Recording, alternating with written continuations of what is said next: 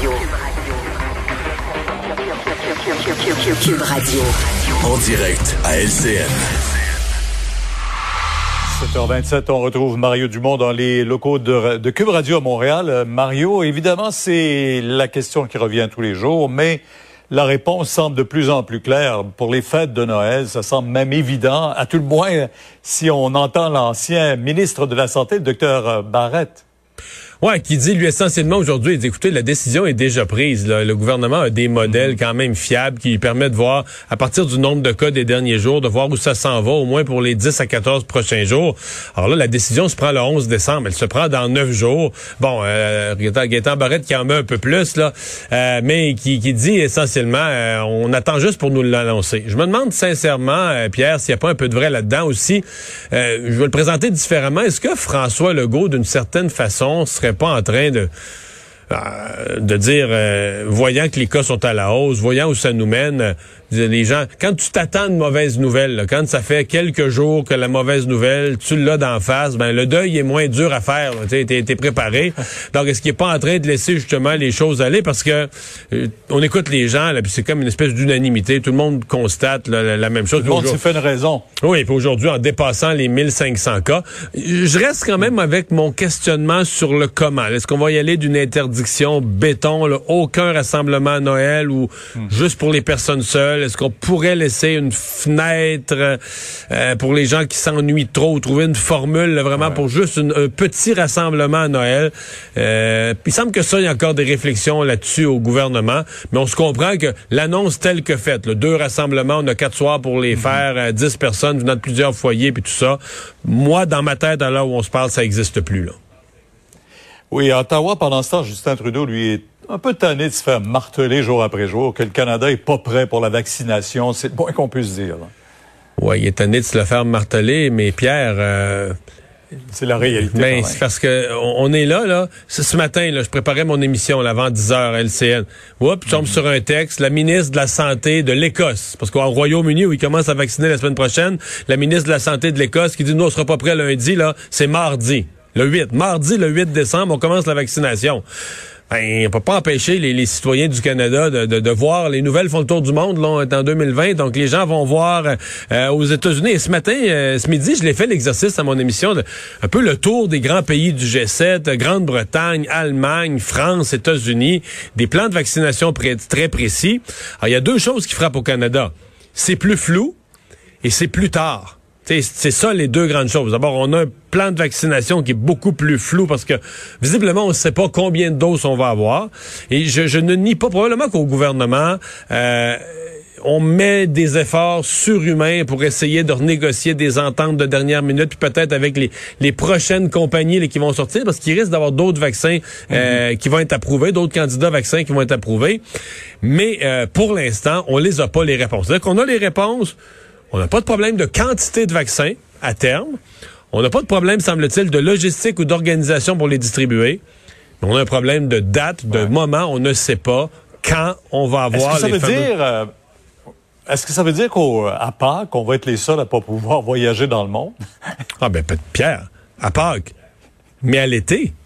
À l'été, il est possible qu'à l'été 2021, il y ait des pays dans le monde où les Canadiens soient pas bien accueillis parce que bon, entre entre autres pays, ils seront tous vaccinés, mais les Canadiens ne euh, seront pas encore vaccinés ou en voie de l'être à moitié, au tiers, au quart. Non, non, il y a des vraies conséquences. Il y a des conséquences en termes de décès, des conséquences en termes économiques. Alors c'est pas c'est pas rien la discussion qu'on est en train d'avoir au Canada.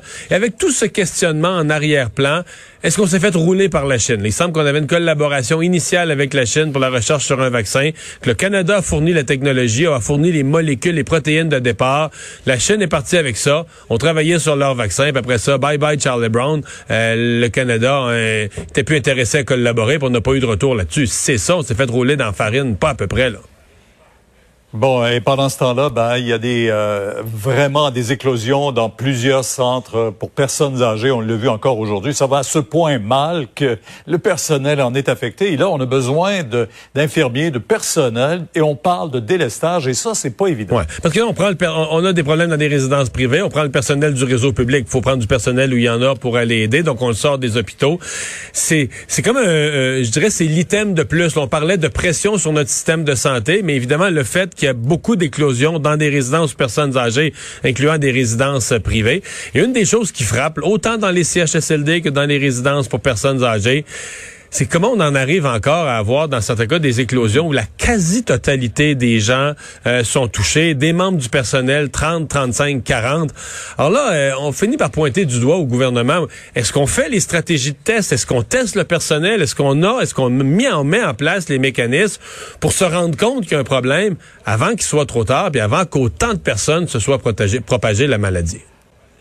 Alors, demain, vous pourrez poursuivre la discussion. Votre émission 10 heures sur LCN. Au revoir. Merci.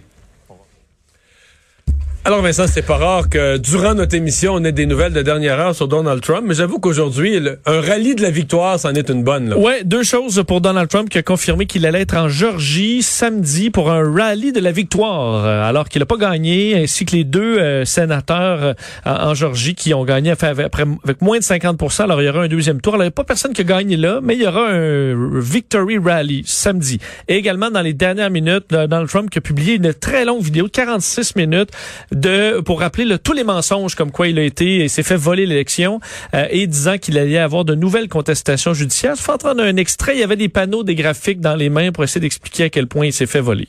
We were winning by a lot. That batch was received in horror. Nobody knows anything about it. By the way, there's your line. This is one of many. Here's what is normal. And all of a sudden, look at that. This is normal. Normal. Look, even here, normal. And then, boom, all of a sudden, I go from winning by a lot to losing a tight race. It's corrupt. Bon, alors on ça, tu sais que c'est l'équivalent de... C'est complètement absurde. Là. Il dit que, que il gagnait, il gagnait, puis tout à coup, il rentre plein d'autres votes, puis là, c'est des votes Biden, puis là, il perd. Oui.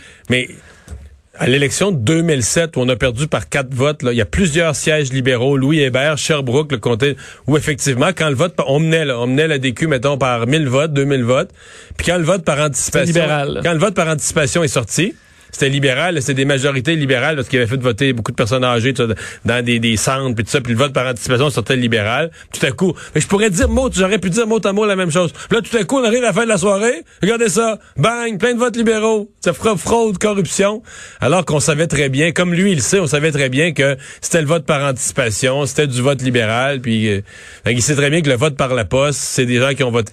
Il a découragé lui les gens de voter par la poste, parce qu'il est vraiment étonné que le vote par la poste sorte démocrate. Il a demandé à son monde de pas voter par la poste. Mais pendant tout ça, pendant qu'il euh, répète les mêmes euh, mensonges, 2300 morts aux États-Unis de confirmer en date d'aujourd'hui, il reste encore des États dont le Texas qui devrait ajouter au moins une centaine de décès, l'Illinois 266 morts. ça c'est comme si on avait 200 morts au Québec, Pennsylvanie 183 et on devrait dépasser les 100 000 Américains hospitalisés aujourd'hui ou du moins s'y approcher. Mais ça, il n'en dit jamais un mot. Non, pas un mot. Jamais un euh, mot sur la sur la pandémie du président Trump. Merci Vincent. Merci à vous d'avoir été là. Sophie Durocher s'installe dans un instant. Restez là. Euh, on se retrouve, nous, demain 15h30.